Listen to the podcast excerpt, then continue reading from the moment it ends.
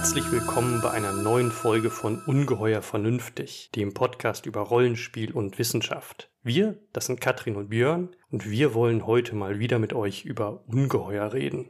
Ja, heute geht es um ein Lieblingsthema von mir, nämlich um Bestiarien. Also ja, das ist, das ist so, das verfolgt mich schon länger.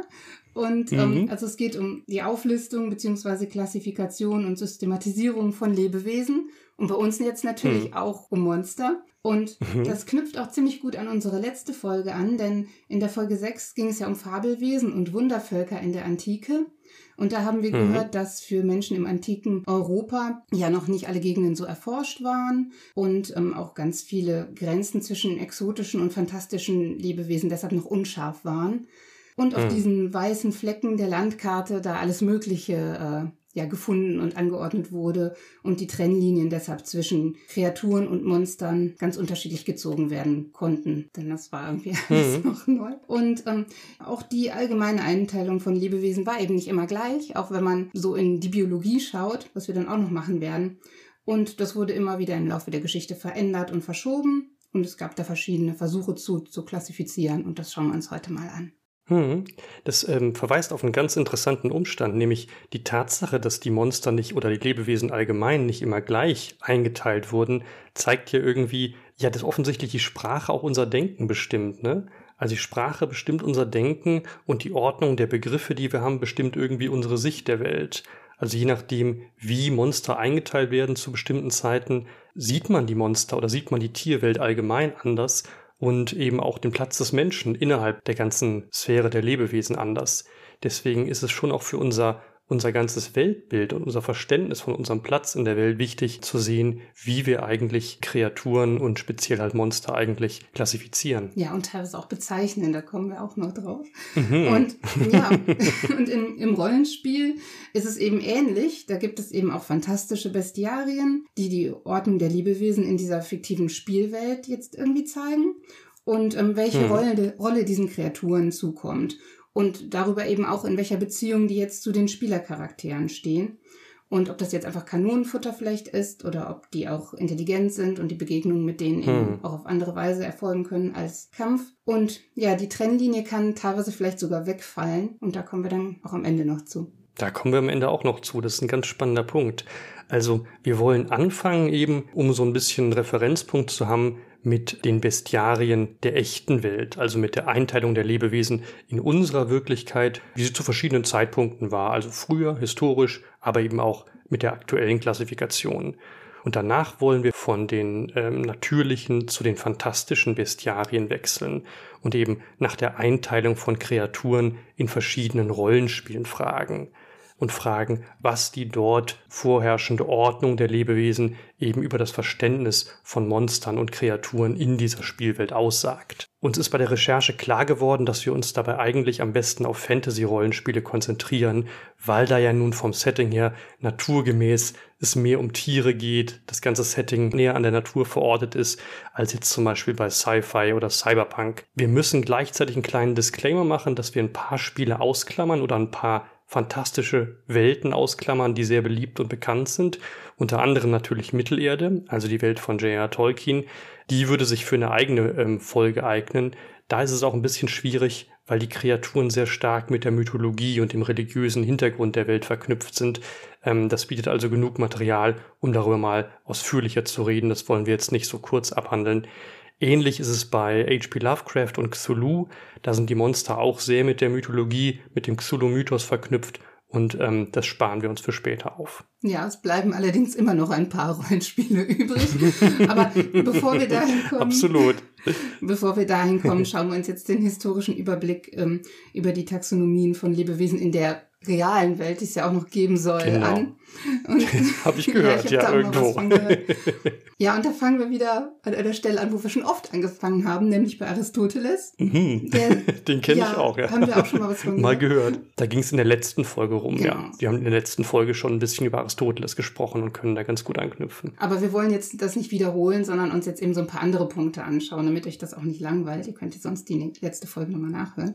Und hier geht es jetzt um Aristoteles als Begründer der Biologie und zwar jetzt nicht der Individualentwicklung, sondern vor allem, dass er beobachtet, wie die Stammesgeschichte funktioniert. Und ähm, hm. er hatte einen doppelten Zugang zur Natur. Er hatte, er hat ganz viele empirische Beobachtungen gemacht von Phänomenen, sich alles angeschaut und gleichzeitig hat er versucht zu systematisieren und zusammenzufassen und auch so Gemeinsamkeiten und Gesetzmäßigkeiten da drin zu finden. Und dafür hat er unheimlich viel gesammelt und ausgewertet und dabei eben auch Theorien gebildet. Und ähm, in diesem Sinne macht er dann eben Vorschläge zu einer Ordnung und zu einer Einteilung der Tierwelt vor allem. Also wir müssen auch sagen, bei Bestiarien geht es jetzt meistens um die Tierwelt, auch wenn manchmal und vor allem auch in Fantasy-Bestiarien da manchmal auch so Übergänge zwischen bestimmten Bereichen sind. Aber manchmal hm. war es eben auch in, in der Biologie so, dass man noch nicht genau wusste, wo der eine Bereich anfing und der andere aufhörte. Aber aber prinzipiell geht es eher um Tiere. Und ähm, ja, er hatte eben interessante Fragen an diese Tiere und wie er sie einteilen könnte. Und dazu ähm, hat er dann die nach verschiedenen Kriterien geordnet, die eigentlich alle ziemlich naheliegend sind. Da ist jetzt auch nichts ganz Überraschendes dabei. Und mhm. ähm, seine Klassifikationen waren zum einen, äh, dass er sie nach Tag- und Nachtaktivität geteilt hat, wilde und zahme Tiere, verschiedene Arten der Fortpflanzung. Das sind ja eigentlich auch Sachen, die man heutzutage auch noch einteilen würde, mhm. genauso wie Land, Wasser, Luft, also nach, Auf, äh, nach Aufenthalts- oder Lebensraum und eben nach Lebensgewohnheiten, ob es Herdentiere oder Einzelgänger sind. Mhm. Und das sind auch immer eigentlich Eigenschaften von Tieren, die auch mindestens genannt werden, wenn Tiere beschrieben werden. So, und mhm. den, wo, wo die Biologie jetzt also am meisten dran angeknüpft hat, war seine Einteilung zwischen blutführenden und blutlosen Tieren, was jetzt ein bisschen an den Haaren herbeigezogen klingt, aber er meint damit die Gruppen der wirbellosen und Wirbeltiere. Und das sind eben zwei Gruppen, die auch heutzutage noch ganz hoch im Kurs zur Systematik sind. Mhm. Und ähm, er hat das eben erstmal so unterschieden und dann noch ganz viele andere von da abgehende ähm, Einteilungen gemacht, diese Gruppen weiter noch eingeteilt, die aber auch zum großen Teil heute so noch bestehen. Manche sind ein bisschen verändert worden, aber er hat da schon ganz viele äh, Sachen vorgegeben, wo die Biologie heute noch in diesem Sinne weitergemacht hat. Außerdem hat Aristoteles zum ersten Mal eine Stufenleiter der Natur entworfen. Das heißt, er hat versucht, das gesamte Spektrum der Lebewesen in eine hierarchische Ordnung zu bringen, die also vom Unvollkommenen zum Vollkommenen führt. Die beginnt also bei leblosen Dingen wie Steinen und führt dann über Pflanzen und niedere Tiere bis zu höheren Tieren und zu Menschen und sogar darüber hinaus. Da kommen wir gleich noch zu. Ähm, wichtig ist, dass es also eine Hierarchie gibt, eine Stufenleiter, dass die aber kontinuierliche Übergänge hat und ähm, eben auch Übergangsformen anerkennt. Also die Hartschalentiere, die zwischen Pflanzen und Menschen stehen, oder den Affen, der zwischen vierbeinigen Säugetieren und den Menschen stehen. Das Kriterium dafür, wie vollkommen ein Lebewesen ist und wo es eben auf dieser Stufenleiter angesiedelt ist, das war für Aristoteles die Differenziertheit seiner Organe und die Vielfalt seiner sinnlichen Wahrnehmungen und geistigen Fähigkeiten. Also die Pflanzen sind ganz unten, weil sie überhaupt keine Wahrnehmung haben. Die niederen Tiere haben schon ein paar Sinne. Dann gibt's immer mehr bis zum Menschen, der über alle fünf Sinne verfügt, außerdem noch Gedächtnis und äh, bewusstes Erinnern und Reflexionsfähigkeit. Damit hängt das zusammen. Und eine Rolle spielt auch die Lebensweise. Also die niederen Tiere sind nur an Selbsterhaltung interessiert. Bei den höheren Tieren gibt es dann schon soziale Gemeinschaften und Fürsorge für den Nachwuchs. Und der Mensch ist dann schließlich sogar zu moralischen Entscheidungen fähig. Und da ist dann schon der Übergang von der Biologie, die noch durch Notwendigkeiten bestimmt wird, zur Freiheit und damit auch zu der Sphäre von Moral und Politik. Überraschend ist eben bei der Stufenleiter der Natur bei Aristoteles, dass sie nicht mit dem Menschen endet. Also der Mensch ist nicht die Krone der Schöpfung, sondern es geht noch über ihn hinaus, weil es eben im Universum noch Dinge oder Prozesse gibt, die noch vollkommener sind als der Mensch. Zum Beispiel die Himmelskörper. Das ist also in der Antike eine allgemeine Vorstellung, dass die Himmelskörper durch gesetzmäßige Bewegungen geprägt sind. Ne? Also die Bahnen am Himmel ganz harmonisch geordnet sind und dass das eine Vollkommenheit anzeigt, die also noch jenseits des Menschen ist. Deswegen stehen die da drüber. Und ähm, ganz am obersten Ende, an der Spitze dieser Stufenleiter, steht eben die vollkommene oder auch göttliche Substanz. Das ist das, was eigentlich alles im Leben erhält, äh, das vollkommenste Wesen. Und das ist nach Aristoteles selber unbewegt, während sich alles um ihn herum bewegt. Und deswegen nennt er ihn auch den unbewegten Beweger. Das ist also das, was bei Aristoteles der Vorstellung von Gott am nächsten kommt. Also da sind ganz tief diese Vorstellungen äh, von Vollkommenheit und Ästhetik drin. Und die haben mhm. auch noch lange weiter gewirkt. Also im Gegensatz zu dem, was man teilweise heute in der Biologie so macht, da kommen wir ja gleich zu. Das Grauen, das mhm. Grauen wartet, ja. Absolut. Also im, im Mittelalter ging es in sehr ähnlicher Weise erstmal weiter. Auch da äh, geht man von so einer Ordnung der Lebewesen aus, wo ähm, eine Hierarchie eben besteht und ähm, der Mensch ist bei den irdischen Lebewesen ganz oben und danach kommen dann eben noch Gott und Engel, die ihm noch überlegen sind in der Vollkommenheit. Und in der frühen Neuzeit gab es dann eben auch diese Vorstellung einer Kette des Seins, die alle Lebewesen irgendwie verbindet, aber trotzdem noch eine Hierarchie beinhaltet. Hm. Ja, und dann ähm, dann kam ein, ein Mensch, Karl von Linné, der hat allem einen Namen gegeben. Das erinnert uns auch ein bisschen an die biblische Tradition. Oh ja. Und ähm, der hat nicht einfach irgendwas irgendwie benannt, sondern der hat tatsächlich die noch heute bestehende Bezeichnungsweise für Lebewesen an sich eben eingeführt und heutzutage wird eigentlich jedes Lebewesen immer noch nach Gattung und Art bezeichnet. Ne? Also wenn wir jetzt vom Homo mhm. sapiens reden, dann ist das diese Kombination aus Gattung und Artname. Und das haben wir eben für alle Lebewesen. Und Karl von Linné hat fast alle Lebewesen schon zu seinen Lebzeiten bezeichnet, die er irgendwie ähm, ja, die er irgendwie sehen oder ähm, ja untersuchen konnte, die, die ihm irgendwie untergekommen sind. All das hat er bezeichnet. Unglaublich. Genau. Der war fleißig. Der war unheimlich ja. fleißig. Mhm. Und jedes Lebewesen hat eben nicht nur diese zwei Namen, sondern darüber gibt es eben noch mehr Kategorien. Und da gibt es dann auch noch Zwischenkategorien. Deshalb bringt das jetzt, glaube ich, nichts, wenn ich das ähm, alles aufzähle. Aber jedenfalls ähm, wir können ja einmal diese Tafel durchrattern, ja, dieses ja. Schema, so damit man es ein bisschen okay. anschaulicher hat, ein bisschen versteht. Also ganz oben haben wir, also kommt darauf an, wo man ansetzen will. Wir könnten ansetzen beim Reich der Tiere. ne? Es gibt noch das Reich der Pflanzen und das Reich der Pilze und es gibt auch noch Reiche von anderen Lebewesen, die noch kleiner sind. Und es gibt da okay. darüber und darunter noch immer so Zwischenetappen. Also fangen wir beim Tierreich an. Dann wäre ein ganz mhm. typischer Stamm, also das wäre dann die nächste Kategorie darunter wenn wir nicht noch die anderen nehmen, sondern ist das mhm. ist der mhm. nächste, den wir betrachten, der Stamm. Das sind die Wirbeltiere. Danach kommt die Klasse der Säugetiere. Und dann könnten wir zum Menschen weitergehen. Mache ich aber nicht. Ich nehme jetzt ein anderes Beispiel. Ich gehe jetzt zur Ordnung der Nagetiere. ah. Ja. Dann gehe ich zur Familie der Hörnchen. Dann komme hm. ich zur Gattung. Das wäre jetzt Quirus. Also eigentlich ist es alles auf Latein. Mhm. Und die Art ist dann Vulgaris. Das wäre dann das normale europäische, mitteleuropäische Eichhörnchen, Squirus vulgaris. Und ich finde das ganz interessant, mhm. weil das nämlich das Europäische ist. Und das ist eben das Gewöhnliche. Mhm. Und da sehen wir auch schon wieder seine Perspektive, mit dem das Ach. bezeichnet ist. Denn das amerikanische Hörnchen hätte dann eine andere Bezeichnung, die ich jetzt nachschauen müsste. Ich habe sie mir nicht gemerkt, aber ihr wisst das bestimmt alle. und dann, das dann sieht man nämlich auch, dass ja. das, das Vulgaris ist natürlich immer erstmal das bezeichnet, als, also das wird so bezeichnet, was derjenige, der das erforscht, als erstes sieht. Und das ist dann immer mhm. auch der mhm. Vergleichswert quasi für alle anderen ja. Arten, die damit verglichen werden. Also da haben wir schon mal die Perspektive mhm. drin. Aber ähm, so ja. viel erstmal dazu.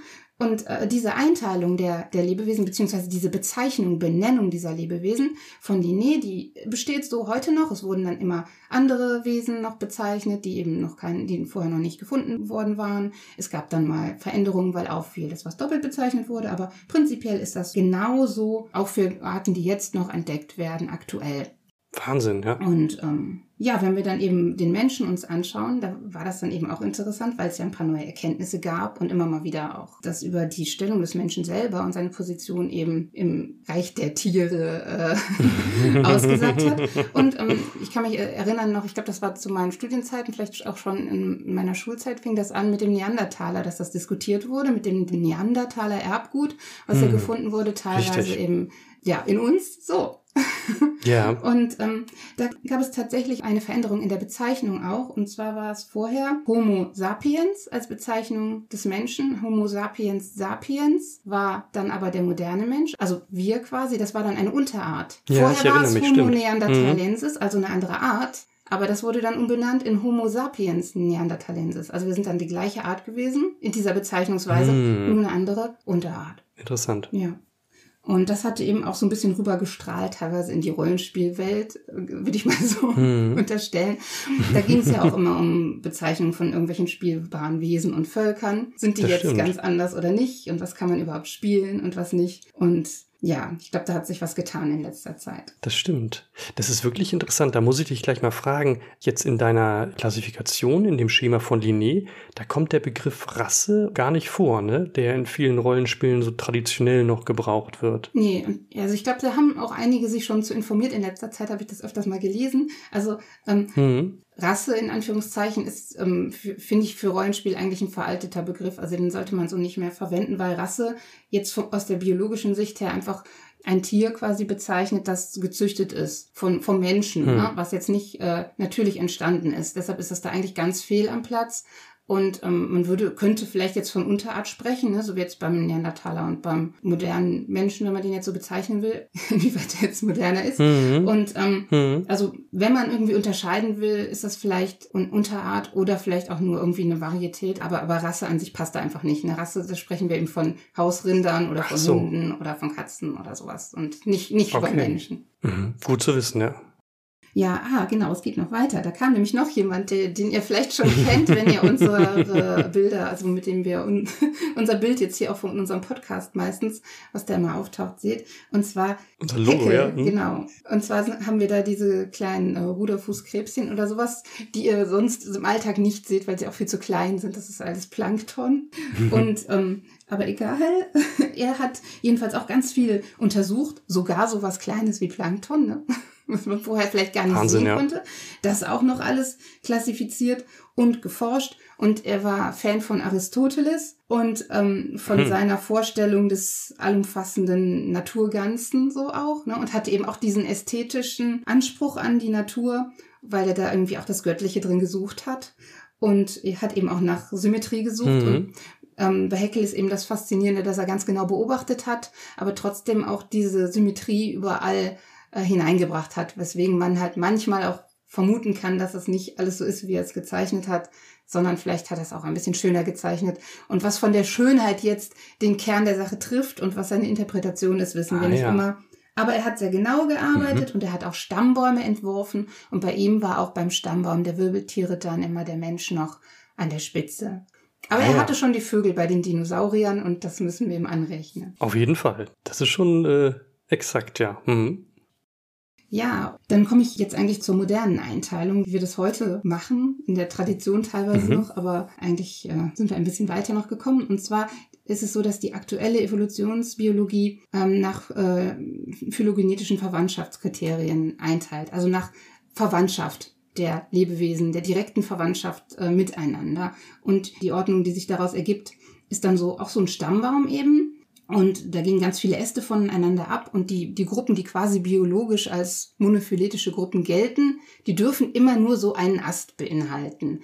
Aha, was heißt monophyletisch? Das ist eben ein Blättchen, ein Ästchen ist von diesem Stammbaum des Lebens und dass man ah, nicht ja. an verschiedenen Stellen sich die schönsten Blättchen raussuchen kann, die so ein paar Eigenschaften haben, die einem jetzt gefallen und irgendwie ähnlich wirken mhm. und daraus einen Blumenstrauß basteln darf. Das ist verboten, mhm. sondern du darfst nur an einer Stelle quasi die Schere ansetzen und das, was dranhängt, das ist dann deine Gruppe. So kann ah, man ja. sich das vielleicht bildlich ein bisschen vorstellen.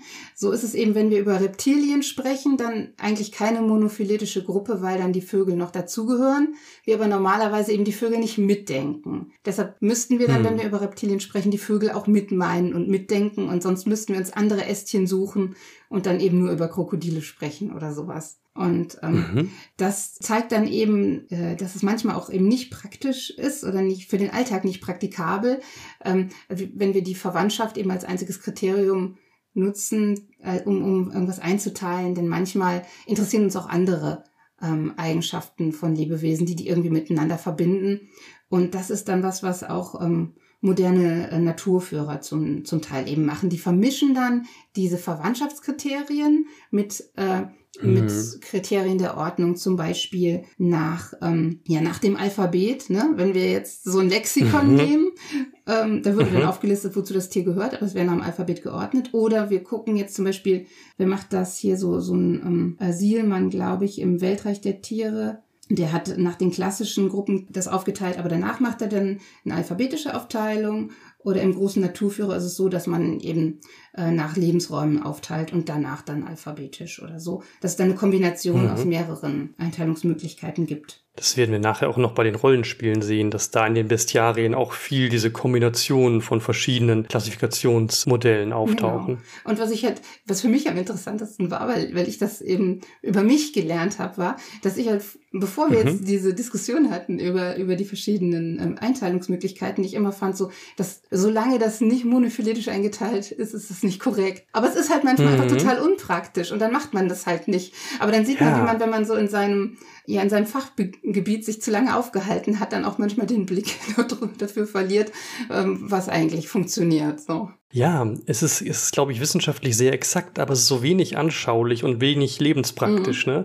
Und ähm, speziell bei Rollenspielen ist es auch wahnsinnig unpragmatisch, weil es überhaupt nicht hilft, die Tiere, die man wegen in einem Lebensraum zusammen sind, irgendwie an einem Platz zu halten. Und äh, ja, das genau. äh, reißt die Dinge so auseinander. Das macht es unheimlich unpraktisch für einen Spielgebrauch. Ja, und wenn wir uns jetzt ganz moderne Stammbäume eben anschauen, dann gibt es einmal die, die einfach auch so quasi von unten nach oben aufgetragen sind, wo wir aber nicht mehr den Menschen an der mhm. Spitze haben, sondern so ziemlich alle, die heute noch leben und gerade jetzt für diesen Ausschnitt relevant sind. Und es gibt die kreisförmige Darstellung, die halt überhaupt nicht mehr praktisch ist für den Alltagsgebrauch, aber wo wir dann eben sehen, es geht von einer Mitte aus und dann verzweigen sich die Äste so nach außen in einem Kreis. Alles ist gleichwertig angeordnet. Alle Gruppen, die irgendwie betrachtet werden, nichts ist mehr oben, nichts ist mehr unten. Es gibt nur das Innen, von dem es sich entwickelt hat, zum Außen. Und dann ist der Mensch tatsächlich nicht hm. mal mehr oben, weil er noch lebt, sondern er ist gerade da, wo man ihn hindreht. Ah ja, also es bricht wirklich völlig mit dieser Vorstellung vom Stammbaum, wo dann der Mensch die Krone ja, der Schöpfung genau. ist. Der Mensch ist ein Zweig und daneben gibt's irgendwelche Pilze oder irgendwelche Algen oder so, die dann äh, alle gleichermaßen aus der Mitte. Richtig, je nachdem, welchen Ausschnitt man eben betrachtet, aber ja. Ah ja, ah ja. Also das ist ähm, ja so viel zum Anthropozentrismus. Ja. Frühere Einteilung, ja. Das ähm, erinnert mich irgendwie an, es gibt auch von Sigmund Freud diesen schönen Gedanken mit dieser dreifachen Kränkung des ähm, modernen Menschen. Also er hat diese Idee, dass es in der Moderne drei grundlegende wissenschaftliche Entdeckungen gab, die also das Selbstverständnis des Menschen über seinen Platz in der Welt fundamental erschüttert haben. Also einmal die kosmologische Revolution, also durch Kopernikus, die Entdeckung, dass halt die Erde nicht im Mittelpunkt des Weltalls steht, dann halt die biologische Revolution durch Darwin, also die Entdeckung, dass der Mensch aus der Reihe der Tiere hervorgegangen ist und nicht irgendwie vom Göttlichen abstammt. Und dann eben ähm, ganz unbescheiden die psychologische Revolution äh, durch ihn selbst, nämlich durch die Entdeckung, die Entdeckung des Unbewussten in der Psychoanalyse, die also ähm, erkennt, dass selbst das Ich nicht mal mehr Herr im eigenen Hause ist, sondern eben durch das Unbewusste, durch Triebstrukturen mhm. und so weiter bestimmt wird. Das heißt, es gibt eine dreifache Depotenzierung oder Entthronung des Menschen von dieser Zentralstellung im Universum. Und ähm, ja, da äh, passt eigentlich das ähm, Bild der modernen Evolutionsbiologie ziemlich gut zu. Hm. Ja, gucken, was ihr im Rollenspiel dann, dann damit macht. Man kann das wunderbar genau. kompensieren, indem man sich mal an die Spitze setzt. Oder man lässt es einfach mal geschehen. So. Das stimmt, das stimmt, ja. Ja, das ist eigentlich ein gutes Stichwort, denn ähm, an dem Punkt können wir dann von den natürlichen zu den fantastischen Bestiarien wechseln und ähm, können eben vor dem Hintergrund der, der Einteilung der Lebewesen in der wirklichen Welt, die wir also gerade besprochen haben, fragen, inwiefern sich diese Ordnungssysteme in Fantasy-Rollenspielen widerspiegeln und wie eben das Verhältnis von Monstern und anderen Kreaturen dort beschaffen ist. Zu beachten ist hierbei, das ist gleich am Anfang wichtig, dass es einen grundlegenden Unterschied gibt zwischen In-Game und Out-Game-Beschreibungen. Also es gibt Rollenspiele, da werden in den Bestiarien die Monster von außen quasi für die Spielenden beschrieben, vor allem mit ihren Werten und mit ihrer Anwendbarkeit im Kampf, aber sie werden eben so betrachtet, wie wir sie als Spielende sehen. Und im Gegensatz dazu gibt es andere Bestiarien in Rollenspielen, die die Monster eher aus der Spielwelt heraus beschreiben, also aus dem Blick, den die Charaktere in der Spielwelt auf diese Monster haben. Und das ist natürlich ein großer Unterschied, weil die Charaktere in der Spielwelt ja nichts von Kampfwerten mhm. wissen oder nichts von irgendwelchen speziellen Eigenschaften, sondern oft nur ein sehr begrenztes Wissen über diese Wesen haben und viel auch verzerrt ist oder Gerüchte das sind. Das kann ganz anders sein dann. Ganz genau. Und ähm, diesen Unterschied, dem werden wir also noch mal ein paar Mal begegnen. Ja, das Rollenspiel, mit dem wir beginnen möchten, ähm, eines der bekanntesten Rollenspiele in Deutschland, ist DSA, und zwar DSA 5. Und da gibt es besonders im aventurischen Almanach ein schönes Kapitel über Kreaturen, ähm, wo also eine repräsentative Auswahl aventurischer Lebewesen beschrieben werden.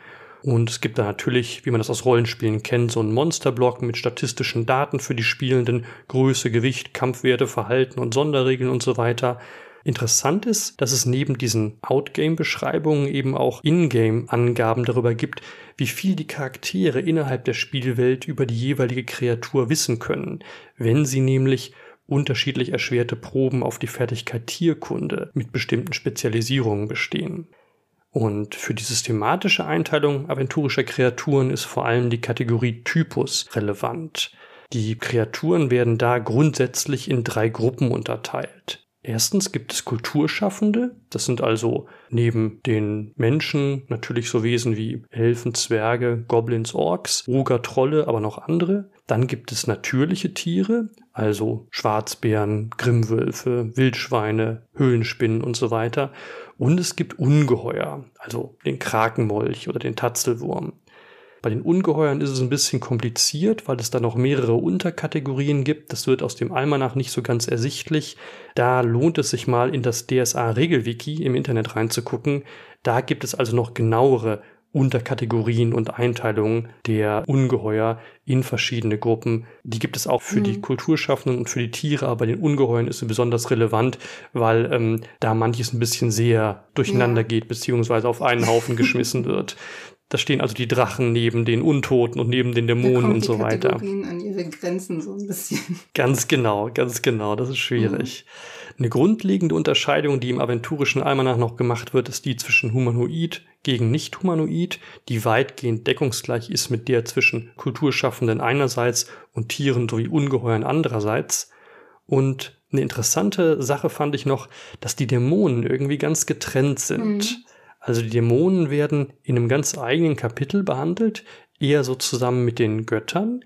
Und ähm, die Ungeheuer an sich werden halt eher zusammen mit Tieren behandelt. Also das spiegelt so ein bisschen diesen Unterschied zwischen Monstern und Dämonen, den wir in der zweiten Folge besprochen haben, der also auch kulturgeschichtlich existiert, dass die Monster nämlich eher so weltliche, körperliche Lebewesen sind, Fabelwesen, oft auch Mischwesen und die Dämonen eher so aus der religiösen Sphäre kommen, mhm. eher Geistwesen meinen, die also den Göttern zugeordnet sind.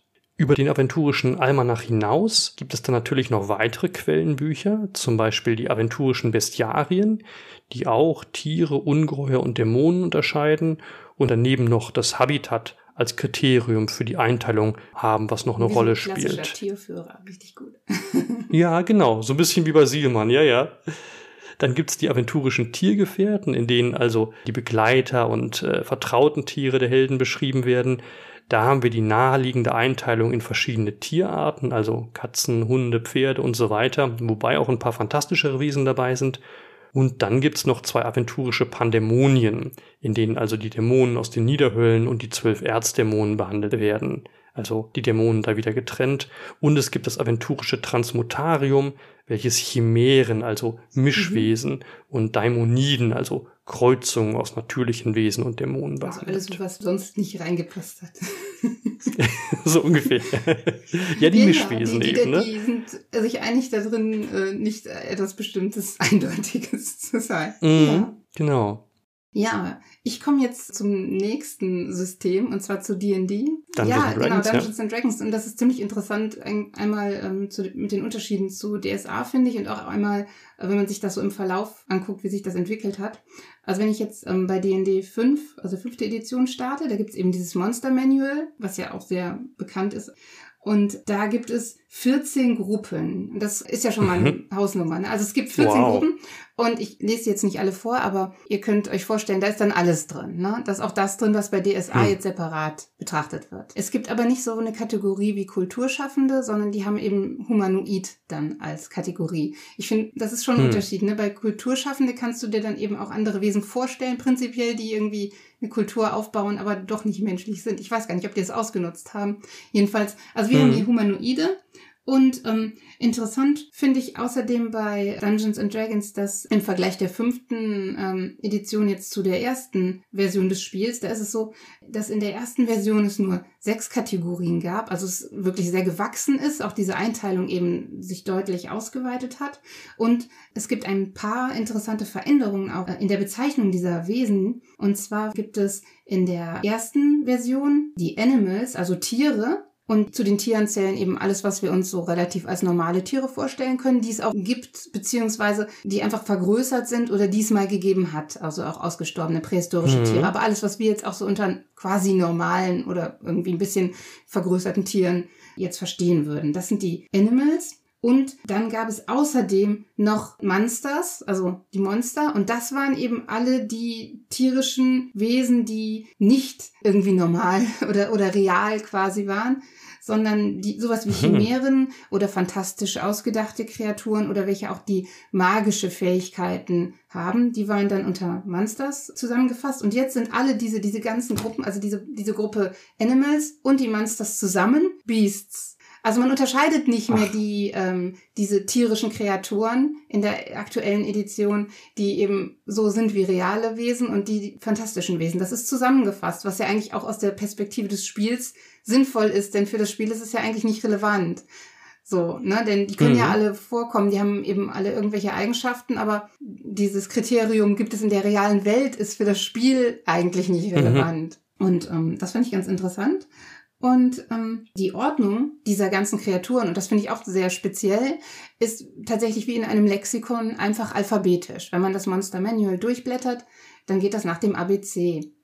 Und ähm, hm. man hat Möglichkeiten, anders ähm, sich die Kreaturen rauszusuchen, indem man jetzt im Dungeon Masters Guide sich da Listen anschaut. Da gibt es dann eine Liste nach Orten und eine Liste nach Gefahrenstufen. Und es gibt ja auch diese Kreaturengruppen, aber eben danach ist es in dem Buch überhaupt nicht sortiert. Da ist wirklich ganz beliebig ein Wesen neben dem anderen. So Drachen, also wovon es jetzt so ganz viele gibt, die sehr ähnlich sind, die sind schon zusammengefasst, auch wenn die mit anderen Buchstaben dann anfangen. Aber ansonsten ist wirklich alles ganz, ganz, ganz frei durcheinander, ob jetzt Dämon, übernatürliches Monster, Humanoid oder ein normales Tier.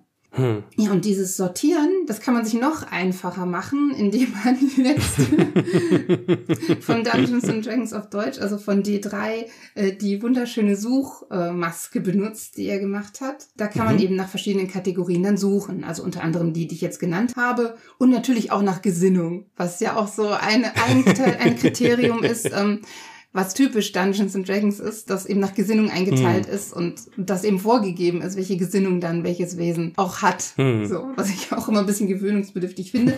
Aber das ist dann eben da auch eine ähm, Möglichkeit zu suchen und eben auch nach Umgebung oder ähm, in welchem Buch die eben zuerst mhm. davor kommen. Ja.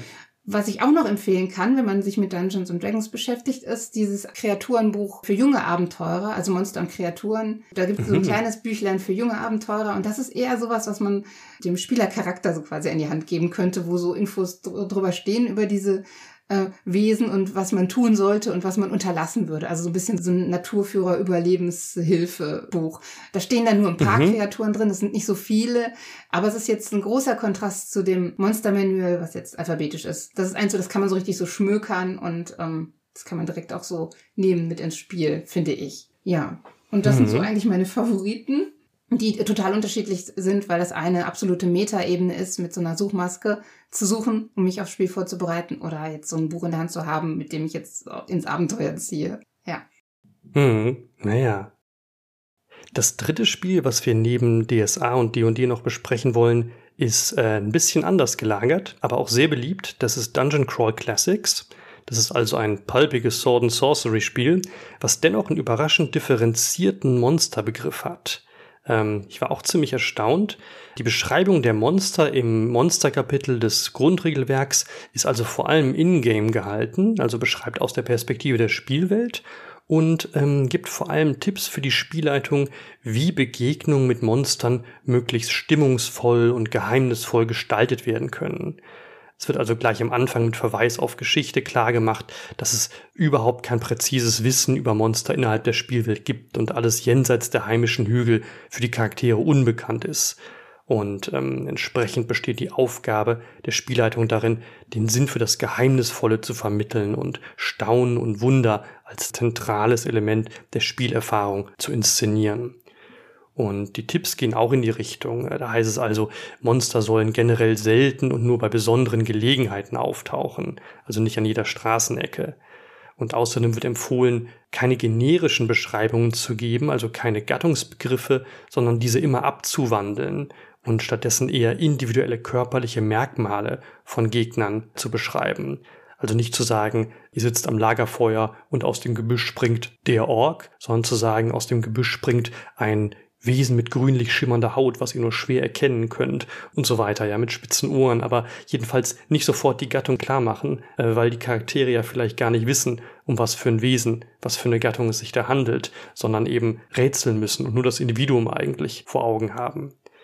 Und ähm, genau, es wird empfohlen, nie zu viel zu enthüllen und die Monster müssen stets unvorhersehbar bleiben. Sie dürfen also nicht kalkulierbar sein für die Spieler. So nach dem Motto, ach, da ist äh, ein Goblin, ich weiß jetzt schon, was auf mich zukommt oder so. Diese Individualisierung der Monster ist neben der physischen Beschreibung auch durch Namen möglich. Also ähm, die Dörfler in einem bestimmten Ort, die kennen halt nicht den Minotaurus, der da vorne am Berg in der Höhle wohnt, sondern die kennen irgendwie nur Mornoth, den Stierköpfigen wissen also gar nicht, was das für eine Gattung ist, sondern kennen nur dieses Einzelwesen und wissen auch nicht, dass der zu einer Gattung gehört, wo es noch mehrere Exemplare gibt. Ja, das fand ich ganz interessant, diesen konsequenten Ingame-Ansatz. Trotzdem gibt es natürlich objektive Klassifikationen. Also ähm, die Monster werden bei DCC eingeteilt in humanoide Gegner, in Untote, in Giganten, Drachen und Dämonen. Das ist nochmal so zum Ausgleich da. Aber insgesamt fand ich den Fokus schon deutlich anders als bei DSA ja, und D&D. Das wirklich ein bisschen ab, ne, muss man sagen. Ja, fand ich interessant. Ja, ich finde die Zusammenfassung ein bisschen schwierig, weil es so ein bisschen unterschiedliche äh, Ansätze sind. Ne? Also mich erinnert auf jeden mhm. Fall das Monster Manual total an so ein Lexikon, an so ein klassisches, obwohl da natürlich mhm. schon viele Informationen sind und auch so ein paar Plothooks vorgegeben werden, die so einem wirklich auch Ideen geben, wie man jetzt damit spielt und sowas. Also es ist ja nicht nur so eine mhm. Klassifikation ist, aber dadurch, dass das alphabetisch ist, ist, liest es sich eben wie ein Lexikon. Ne? Im Gegensatz jetzt äh, zu den anderen beiden. Ja, ja, interessant. Ja, und das, ähm, das Bestiarium bei DSA erinnert mich eher an Heinz Sielmanns Weltreich der ja. Tiere. Also eher an so einen Naturführer, der nach Regionen oder Lebensräumen geordnet ist. Genau, absolut. Ja, das, ja, Sind, das sind so, ja, so traditionelle, ja, so traditionelle Ordnungsmuster. ne, nach, auch schon irgendwie noch ein bisschen nach Verwandtschaft teilweise und teilweise mhm. eben nach äh, Lebensraum. Das ahmt so ein bisschen die Tradition nach, wie das so äh, eben gemacht wurde. Und dieses für junge Abenteurer von Dungeons and Dragons ist eben wirklich wie so ein, ja, wie so ein richtiger Naturführer, den man halt mitnimmt. Ne? Sie Simon ist ja eher so ein Ding, das du zu Hause dann liest. Und, ähm, ah ja, und das okay. Ding ist wirklich so eins, so ein Überlebensbüchlein. Wie, wie gehe ich in, komme ich so. in der Situation jetzt zurecht? Deshalb hat mir das eigentlich sehr gut gefallen, obwohl es jetzt inhaltlich recht beschränkt ist von der Menge an äh, Wesen, die dort genannt wurden. Und ähm, mhm. ja, dadurch, dass es so auf dieser anderen Ebene ist, finde ich DCC irgendwie gar nicht vergleichbar. Ja, das stimmt. Diese konsequente Ingame-Beschreibung hebt sich wirklich ab, ja. Wir ähm, haben jetzt darüber gesprochen, dass es Bestiarien gibt, in denen auch Humanoide vorkommen, kulturschaffende Wesen. Und wir haben darüber gesprochen, dass dadurch die Grenze, die Trennlinie zwischen Mensch und Monster so ein bisschen aufgeweicht wird. Man kann das Ganze aber auch noch von der anderen Seite betrachten und fragen, ob es Spiele gibt, in denen nicht auch die Monster den Menschen angenähert werden. Und da gibt es einen ganz interessanten Versuch bei RuneQuest. Bei, äh, in RuneQuest 6 wird also betont, dass Kreaturen im Prinzip dieselben Eigenschaften und Werte wie die Spielercharaktere haben und auch auf dieselbe Weise erschaffen werden. Und das führt zu einer interessanten Konsequenz. Die sagen nämlich, dass aus dem Grund auch Monster ohne großen regeltechnischen Aufwand als Charaktere gespielt werden können. Mhm. Und in diesem Sinne gibt's halt auch Hinweise im Grundregelwerk, welche Monster als Spielercharaktere taugen würden.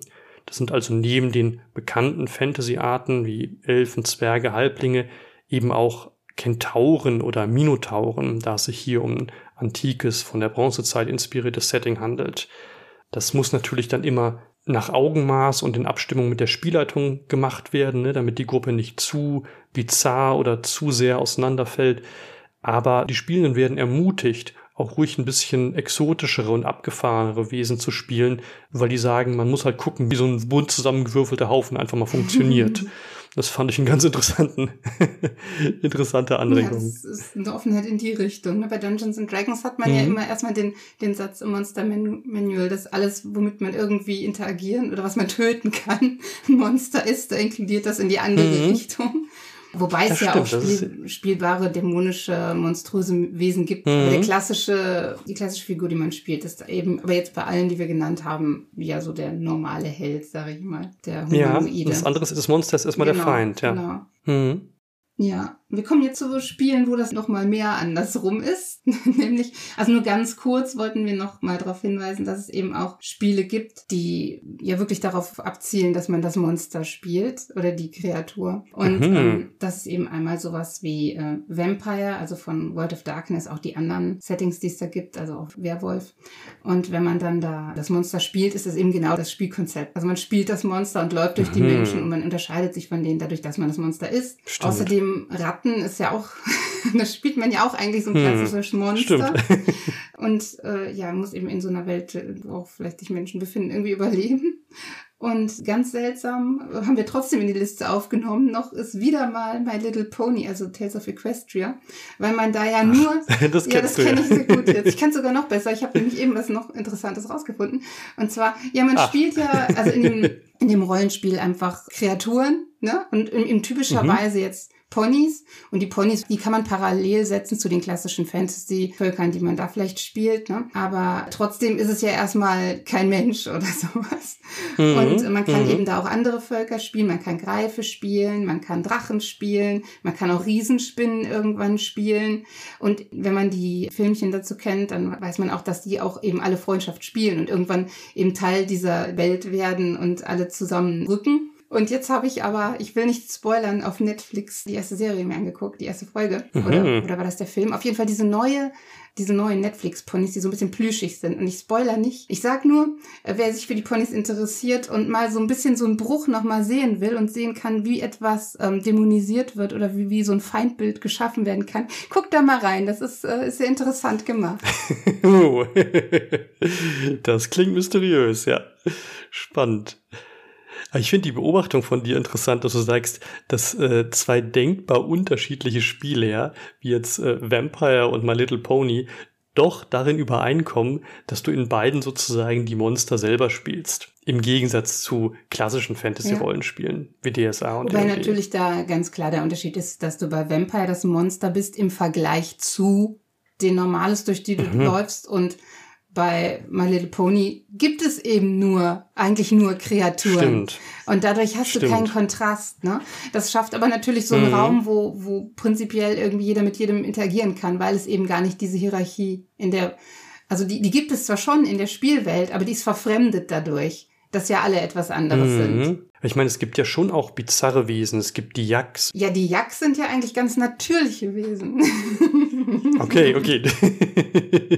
Du kennst dich besser nee, aus. Jack, ja. Jack habe ich letztens ja noch im Zoo gesehen, deshalb. Okay. Na, ich meine, es gibt ja auch richtige Ungeheuer ja, bei My Little genau. Pony. Drachengreife. So die werden aber trotzdem dann irgendwie eingemeindet in so einen Kosmos mhm. der Kreaturen. Ja, genau. Ja, die werden dann eben auch im Bestiarium alle aufgeführt, so, ne? Nebeneinander. Auch ah, ja, alphabetisch.